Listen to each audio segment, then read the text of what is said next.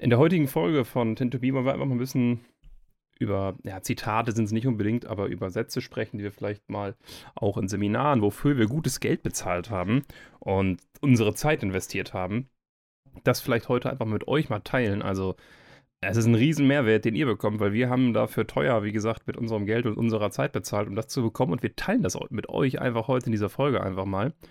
Und ich würde anfangen mit einer Sache, die so mein Wissen, mein Denken verändert hat im Bereich Social Media.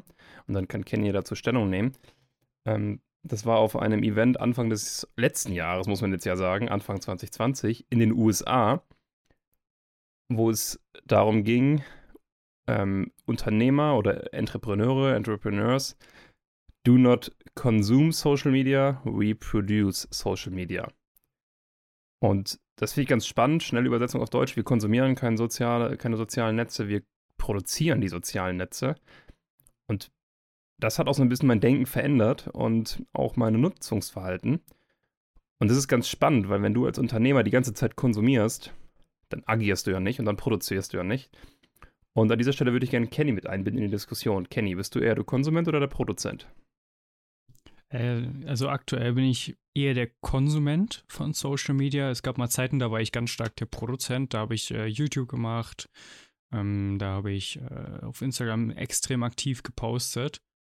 Ähm, und eigentlich sind wir auch in der Content-Branche und in der Social-Media-Branche. Ich weiß nicht, ob Podcast als Social Media durchgeht, aber wenn das als eigentlich nicht, aber nehmen wir es jetzt immer mal mit rein, ähm, dann sind wir zumindest in diesem Rahmen ähm, Produzenten. Und äh, das, ist, das ist ja so etwas, was man auf alle Bereiche seines Lebens übertragen sollte. Also nicht nur auf Social Media, sondern ähm, auch auf, auf weitere ja, Aspekte seines Lebens, dass man in der Regel aufpassen sollte, nicht immer nur der Konsument zu sein, sondern vor allen Dingen der Produzent, der agierende, aktive Part. Ähm, das ist ja auch etwas, was ich am Fernsehgucken so hasse, dass Fernsehgucken eben ein ultra äh, passiver, äh, eine ultra passive Aktivität ist, weil du ja, du konsumierst ja in dem Moment nur und lässt dich bescheiden und das ist auch ab und an mal absolut äh, in Ordnung und macht jeder und äh, ist ja auch nichts verwerflich dran. Aber äh, gerade beim Thema Social Media, glaube ich, gibt es viele Menschen, die auf der Konsumentenseite stehen. Habt aber so eine gespaltene Meinung zu, weil es gibt natürlich auch äh, den, also die Konsumenten sind ja auch ein ganz wichtiger Part. Also, wenn es nur noch Content Creator geben würde und niemand mehr gibt, der den Content konsumiert, dann haben die Content Creator nichts gewonnen. Also muss es beide, beide Seiten geben. Und ich glaube, wie überall im Leben muss man herausfinden, was das gesunde Maß fein ist und vor allen Dingen, was auf deine Ziele einzahlt. Absolut, das ist ja aber überall so. Wenn es nur Unternehmer, nur Selbstständige geben würde, dann wäre keiner Unternehmer, keiner selbstständig. Ähm, hast du, hast du ein, auch ein Zitat mitgebracht oder einen Spruch oder wie auch immer? Ich habe auch ein Zitat. Ich habe sogar mehrere Zitate mitgebracht. Ähm, das ist auch auf Englisch. Ähm, und zwar, if you're willing to do more than what you are paid to do, eventually you will be paid to do more than you do.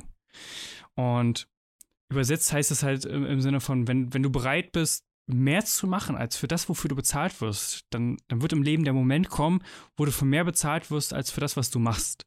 Und das ist auch dieses Always Over Deliver. Und das von Sig Sigler. Und ich finde, das ist ein unglaublich wichtiger Satz, den man sich für sein Business einprägen sollte. Dass man immer bereit sein sollte, auch mal mehr zu tun als für das, was, wofür man bezahlt wird.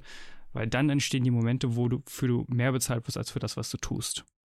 Also auch das Thema immer in Vorleistung gehen, das ist ja quasi das Gleiche, dass man ja einfach auch mehr tut und den Leuten mehr gibt als, als üblich und dadurch eben halt auch im, im Gedächtnis bleibt. Definitiv. Also vor, Thema Vorleistung ist ein Riesenthema. Und ich würde zum nächsten übergeben, was ich für mich ähm, habe. Das ist nämlich, und das ist ganz spannend und das ist halt auch bei vielen Kundenprojekten eigentlich auch ein zentrales Thema. Confused Mind always says no. Das heißt, die meisten Kunden sehen dann ihre Produkte und es ist doch alles total verständlich und total klar. Aber wenn man das mal aus Kundensicht betrachtet, dann sind die Kunden halt verwirrt. Und wenn ein Mensch verwirrt ist, dann, ja, dann trifft er keine Kaufentscheidung, dann trifft er keine Entscheidung, weil er nicht genau weiß, was ist jetzt, worum geht es jetzt hier, was, was ist das jetzt hier genau. Deswegen Riesenthema, Confused Mind always says no. Ja, und alle, die jetzt diese, diesen Bujaga-Syndrom haben und sagen, bei uns ist alles ganz anders, unser Produkt kann man nicht einfach erklären.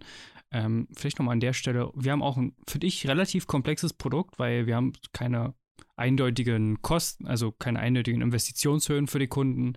Ähm, es ist super individuell, was gemacht wird und und und. Also an sich ist das ein kompliziertes Produkt, wenn man es rein formell erklären würde wollen. Und wir haben uns zum Beispiel Ab Abhilfe damit ja geschaffen, dass wir einfach eine Metapher dafür äh, gefunden haben, die wunderbar auf das passt, ähm, was wir machen. Und zwar die, die äh, Metapher des Architekten. Und von daher, alle, die jetzt Bujaga haben und sagen, bei uns ist alles ganz anders, es geht überall und man kann alles äh, einfach erklären.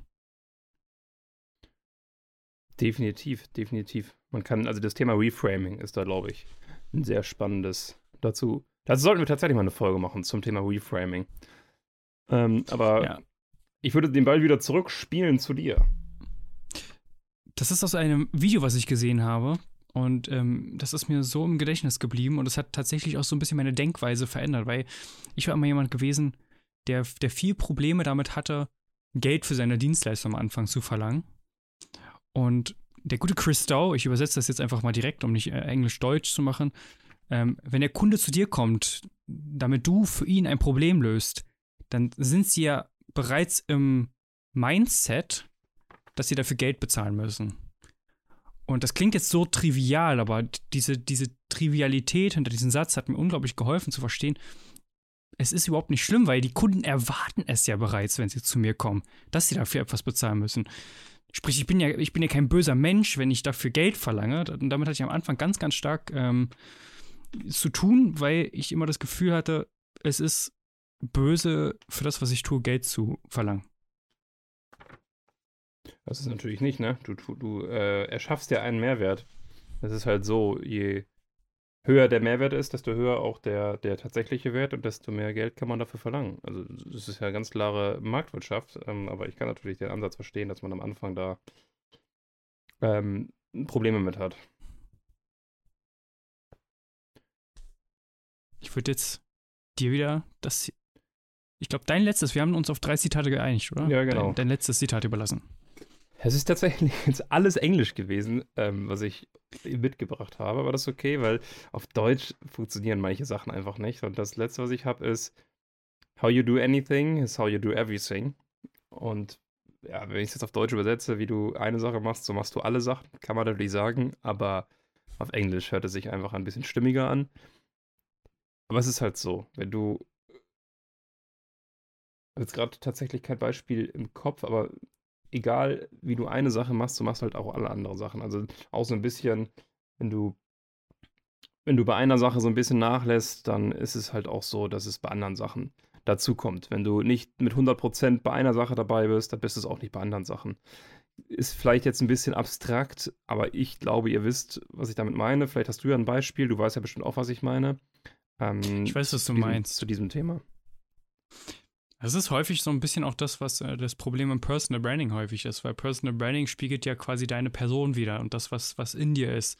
Und es ist dann immer häufig so, dass Leute Dinge tun wollen, die vielleicht nicht direkt zu ihrer Person passen, wo sie aber glauben, dass sie es tun müssten. Das Problem dabei ist, am Ende fällt man immer auf seine Verhaltensmuster zurück, die tief in einem verwurzelt sind und, und auf den Ursprung zurückgreifen. Und von daher, wenn du wirklich auch Veränderungen in deinem Leben erschaffen willst, musst du ja eben die Veränderung an der tiefsten Wurzel anpacken und nicht an der Oberfläche. Das zahlt ja so ein bisschen auch auf jeden Fall darauf ein. Ja. Und das ist ja auch so ein bisschen dieses Seintum haben Ding. Also ich habe tatsächlich noch ein Beispiel. Ja. Ähm, wenn du wenn du mit Kleingeld unvorsichtig umgehst und das mal einfach wegschmeißt und dann und dann hier nochmal Geld rauswirfst und sagst, ah, das kostet doch nur 2 Euro, machst das die ganze Zeit, verhältst du dich über kurz, über lang, so halt auch mit größeren Beträgen.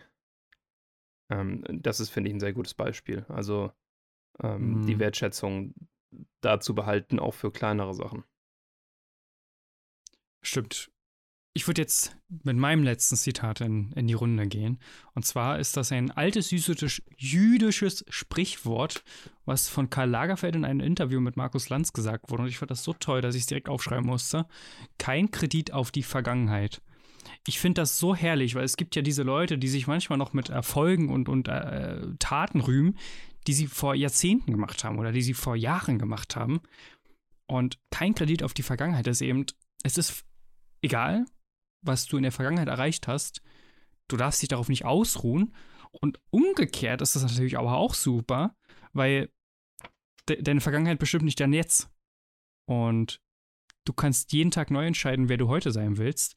Und gleichzeitig darfst du dich aber nicht auf alten Lorbeeren ausruhen, sondern immer weitermachen. Ähm, und würde jetzt Max die Interpretation dieses Zitates zum Schluss überlassen und die Abschlussworte. Kein Kredit auf die Vergangenheit.